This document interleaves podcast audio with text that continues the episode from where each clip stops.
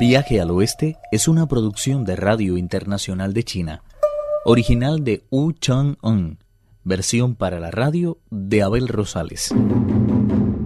La Bodhisattva defiende que el peregrino Sun ha permanecido a su lado todo el tiempo, lo que hace exclamar al Bonzo Sha. Pero yo vi al peregrino Sun en la caverna de la cortina de agua. Piensa que le estoy mintiendo. No sigas dando vuelta a eso. Pediré a Ukon que vaya contigo a la montaña de las flores y frutos a ver qué es lo que ocurre exactamente. La verdad es indestructible, mientras que la mentira es fácil eliminarla. Lo descubrirán en cuanto lleguen allí. El gran sabio y el Bonzo Sha no demoraron la marcha. Partieron luego de despedirse de la Bodhisattva al encuentro con la verdad. Como consecuencia de su viaje ante la montaña de las flores y frutos, quedó claramente separado lo blanco de lo negro, y la bondad desenmascaró a la maldad en la puerta misma de la caverna de la cortina de agua.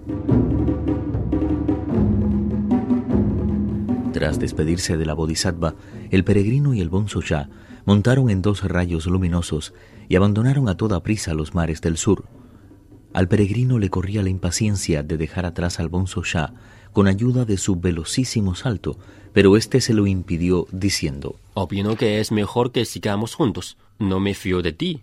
Si llegas antes a tu cueva, lo más seguro es que montes a alguna de las tuyas para hacerme creer lo que no es. Estaba claro que mientras que el gran sabio obraba con la mejor de sus intenciones, al Bonzo Shah aún le quedaban restos de una duda profunda. Hicieron pues el viaje juntos y no tardaron en avistar la montaña de las flores y frutos. Enseguida bajaron de las nubes y echaron una mirada a su alrededor. Delante mismo de la puerta de la caverna vieron a otro peregrino sentado sobre un estrado de piedra y bebiendo despreocupadamente con un auténtico enjambre de monos. No se distinguía en nada del gran sabio. Llevaba ceñida la cabeza con un arco de oro, sus ojos poseían el ardor del fuego, y se manifestaba en sus pupilas la dureza del diamante. Vestía una túnica de seda y una piel de tigre le ceñía la cintura. Las botas que calzaba estaban hechas, sin embargo, de piel curtida de ciervo. Para completar su retrato, en una de las manos llevaba una barra de hierro con los extremos de oro. Sin embargo, donde más se acentuaba su parecido era en el rostro. Poseía, en efecto, el mismo rostro cubierto de vello, la misma boca de dios del trueno, la misma barbilla rebajada, las mismas orejas terminadas en punta, la misma cabeza de frente amplia y los mismos colmillos que le crecían amenazantes hacia afuera. Ante semejante visión, el gran sabio perdió la paciencia y abandonando a su suerte al Bonzo Shah, dio un salto hacia adelante, sin soltar la barra de hierro ni dejar de gritar. ¿Qué clase de monstruo eres tú para atreverte a suplantarme, tomar prisioneros a mis súbditos apoderarte de mi caverna y darte semejantes sales de grandeza. Cuando el otro le vio, no dijo ni una palabra, agarró su barra de hierro y se lanzó contra él.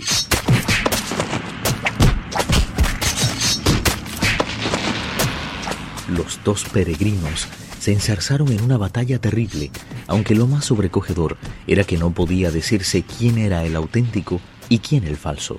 Jamás se había visto una lucha como aquella. ¿Cómo podía ser de otra forma si eran dos las barras de hierro que se medían y dos los monos que la blandían? Ambos pretendían ser el protector del monje Tang y pugnaban por alcanzar la gloria y la fama. Existían, sin embargo, profundas diferencias entre ellos, ya que el auténtico había aceptado de corazón los principios de la auténtica fe y el falso se limitaba simplemente a proclamarlos. Pese a todo, sus poderes mágicos poseían la misma amplitud, recordaban la imagen que se refleja en un espejo. Uno era el socia del cielo, sabio que había logrado dominar a la perfección los ritmos respiratorios del principio del tiempo. El otro, un espíritu que había cultivado durante muchos lustros los principios del Tao, adquiriendo vastos poderes que nadie más poseía. El Bonzo Shah no se atrevía a meterse en la refriega porque le resultaba extremadamente difícil distinguir a uno del otro. Estaba ansioso por prestar la ayuda que pudiera, sin embargo tenía miedo de emprenderla a golpes con el auténtico peregrino. Durante mucho tiempo estuvo sin saber qué partido tomar. Finalmente optó por abandonar su escondite y dirigirse hacia la caverna de la cortina de agua. Comprendiendo que no se atrevía a entrar en la lucha por temor a hacerle daño, el gran sabio le dijo, Puesto que no puedes hacer nada por ayudarme, corre junto al maestro y cuéntale lo que ha ocurrido. Voy a tratar de llevar a este monstruo hasta la montaña Potaraca, en los mares del sur, a ver si la Porizaba es capaz de distinguir al auténtico de falso. No había acabado de decirlo cuando el otro peregrino repitió exactamente sus mismas palabras. El bonzo ya se quedó atónito porque no solo eran idénticos en su aspecto exterior, sino hasta en el mismo timbre de sus voces. De todas formas, le pareció acertado el consejo y se dirigió a toda prisa hacia el lugar en el que había dejado al monje Tang. Los dos peregrinos no dejaron de luchar mientras viajaban a toda velocidad hacia los mares del sur. No tardaron en avistar la montaña Potalaca, pero ni siquiera la visión de un lugar tan sagrado como aquel fue capaz de poner fin a su interminable intercambio de golpes e insultos. Al oír el clamor de la lucha, los discípulos encargados de montar la guardia corrieron al interior de la caverna del sonido de las mareas y avisaron a la Bodhisattva. Ella bajó a toda prisa de su estrado de loto y salió de la caverna, acompañada de Moxa, el muchacho de la riqueza de la bondad, y la joven dragona. Malditas bestias. ¿Dónde creen que están? El rey de los monos dijo. Si he traído a este impostor hasta esta montaña sagrada, ha sido con la única intención de que haciendo uso de sus misericordiosos ojos, distinga al auténtico del falso y al malvado del bueno. No había acabado de decirlo cuando el otro peregrino repitió exactamente lo mismo. Los discípulos y la bodhisattva les estuvieron mirando durante mucho tiempo, pero nadie parecía capaz de decir quién era quién. Dejen de luchar de una vez. Quiero ver a uno frente al otro. Es preciso que los mire con más detenimiento. Así lo hicieron ellos, pero empezaron a protestar casi al mismo tiempo. Yo soy el auténtico. El falso es él. La bodhisattva pidió a Moxa y al muchacho de la riqueza de la bondad. Sujeten a cada uno mientras yo recito el conjuro que me enseñó Buda.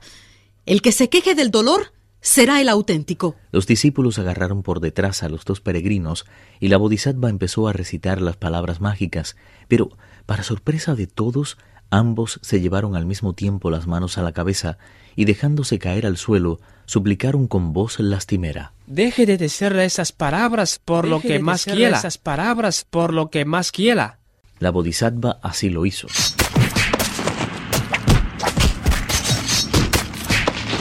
Una vez más comenzaron a luchar y a intercambiar insultos que resonaban en toda la amplitud de aquel lugar sagrado. Sin saber qué partido tomar, la Bodhisattva pidió a Moxa y a los otros discípulos que prestaran su ayuda al auténtico peregrino, pero no se atrevieron a entrar en combate porque no se decidían a poner sus armas del lado de ninguno. Sun Wukong, cuando fuiste nombrado caballerizo de los establos celestes y sumiste los cielos en un terrible desorden, los guerreros celestiales no tuvieron ninguna dificultad en reconocerte. Opino, por tanto, que lo mejor que puedes hacer es dirigirte a las regiones superiores y pedir a sus moradores que identifiquen al impostor.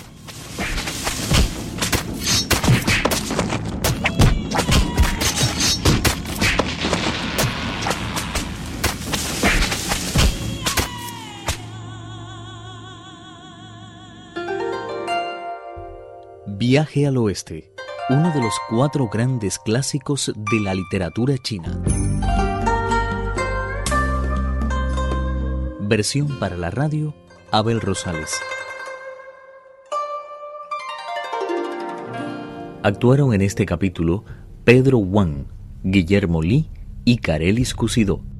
Esta es una realización de Abel Rosales, quien les habla, para Radio Internacional de China.